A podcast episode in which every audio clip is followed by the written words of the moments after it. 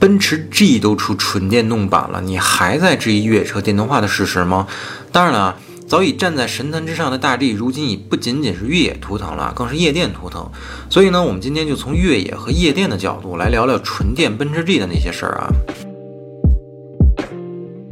Hello，大家好，我是看着不正经但说事很正经的熊仔。越野车电动化这个事儿呢，在这几年的反响是一边倒的抵触啊。基本上玩越野的人或者喜欢越野车的人呢，都是不能接受这个事实的。但是呢，前有悍马 EV，今有奔驰 EQG，而再过不久呢，牧马人 EV 也将要发布了。这些曾经口口相传的越野车们呢，都开始推出纯电动版本了啊！这是大家不得不接受的现实啊！所以时代也好，技术也好，政策也罢啊，很多东西发展到今天呢，我们都必须得学会去接受啊！千万不要抱残守缺，因为新的东西呢，也不一定就不会更好，是吧？好了，在我们聊大 G 之于夜店与越野之前啊，我们还是先来看看奔驰 EQG 概念车的真身啊！就在刚刚开幕不久的慕尼黑车展上呢，奔驰 G 发布了 G Class 纯电概念版本啊，也就是 EQG 概念车啊。虽然 EQG 是一款概念车啊，未来量产版是不是长这样也不太确定，但是这并不妨碍我们先来看看这款能给大 G 当概念车的选手啊。第一眼看到奔驰 EQG，大家是不是悬着的心就放下了呢？没错，纯电版大 G 最大限度的保留了现款 G Class 的设计。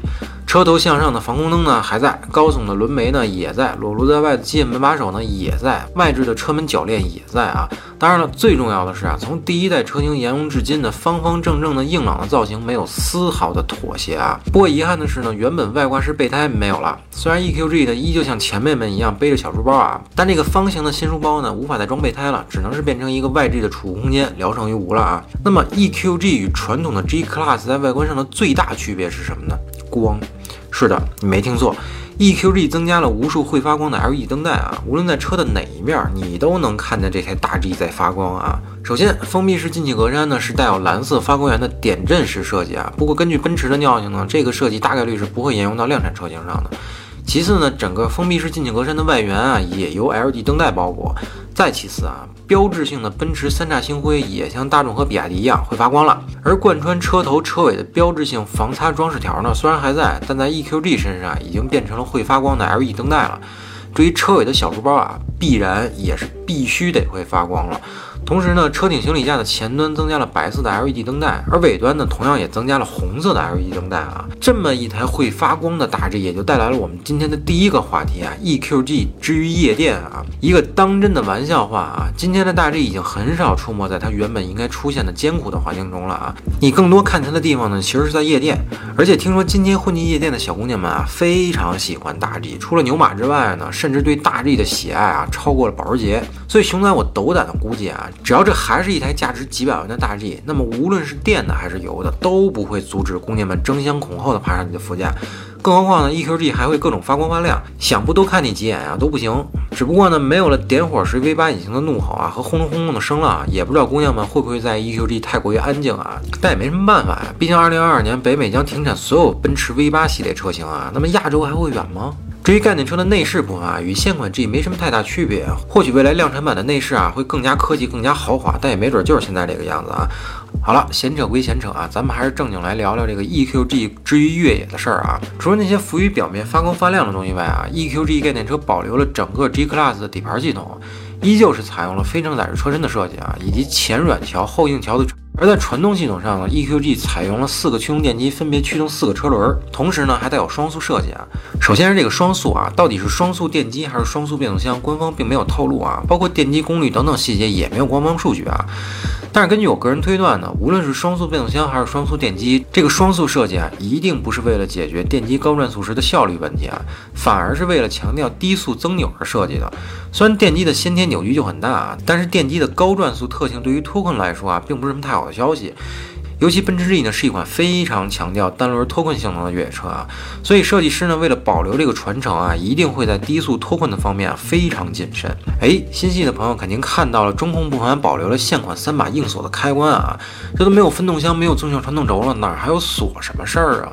这个事儿啊，我们曾在奥迪达喀尔赛车那期节目中讲过啊。工程师完全可以用信号的方式控制四个电机的功率输出啊，来达到模拟三把锁的效果啊。至于这四个驱动电机的设计呢，是非常值得大家期待的。我们还是在奥迪达喀尔赛车节目中啊，非常简单的提及过啊，轮毂电机对于越野车电动化的巨大颠覆啊，但仅仅是简单聊了几句啊。但现在看来呢，后面我们非常有必要借着 EQG 的事儿啊，把这件事儿深入的说一说啊。首先，奔驰 EQG 上的四个驱动电机呢，肯定不是完全意义上的轮毂电机，但是其实已经比较接近轮毂电机带来的颠覆效果了啊。这四个驱动电机呢，可以随意实现一驱、两驱、三驱、四驱。同时啊，这种设计呢还完全摒弃了传统的分动箱、纵向传动轴等等又重又占空间的设计啊。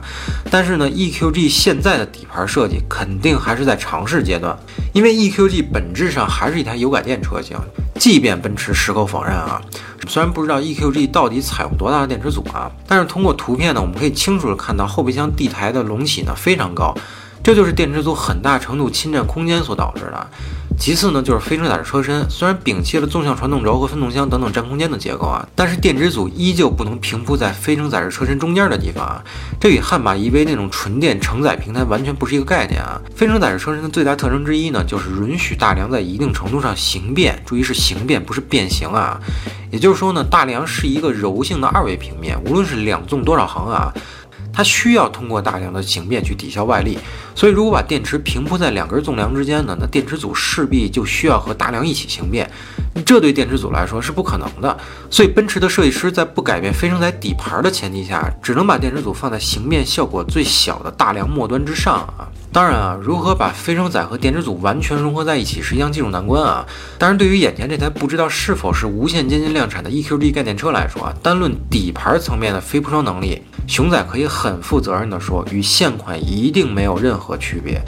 至于动力层面的区别呢，或许除了轰隆轰隆的声浪外啊，四个驱动电机带来的体验也一定会比 V8 引擎更过瘾、更好用。那么我说这番话到底是不是键盘侠？咱们大可以量产之后见分晓啊。但无论如何呢，奔驰 EQG 概念车给越野车电动化呢开了个好头，至少比悍马 EV 呢更值得我们期待。至于后面的牧马人 EV 呢，我猜大概率啊也会像 EQG 一样采用差不多的设计。不过话说回来啊，如果大家真的认为大 G 也好，EQG 也好啊，不再属于山野之间啊，那么或许只有牧马人 EV 扭曲的出现在摩崖山谷的那一刻，很多人才会承认越野电动化所带来的颠覆吧。所以还是打广告吧，欢迎大家一键三连、点赞加关注支持我们。如果您对奔驰 EQG 或者越野车电动化有什么想法或者疑问，欢迎通过评论区呢与我们互动。那么本期节目到此结束，下期再见，拜拜。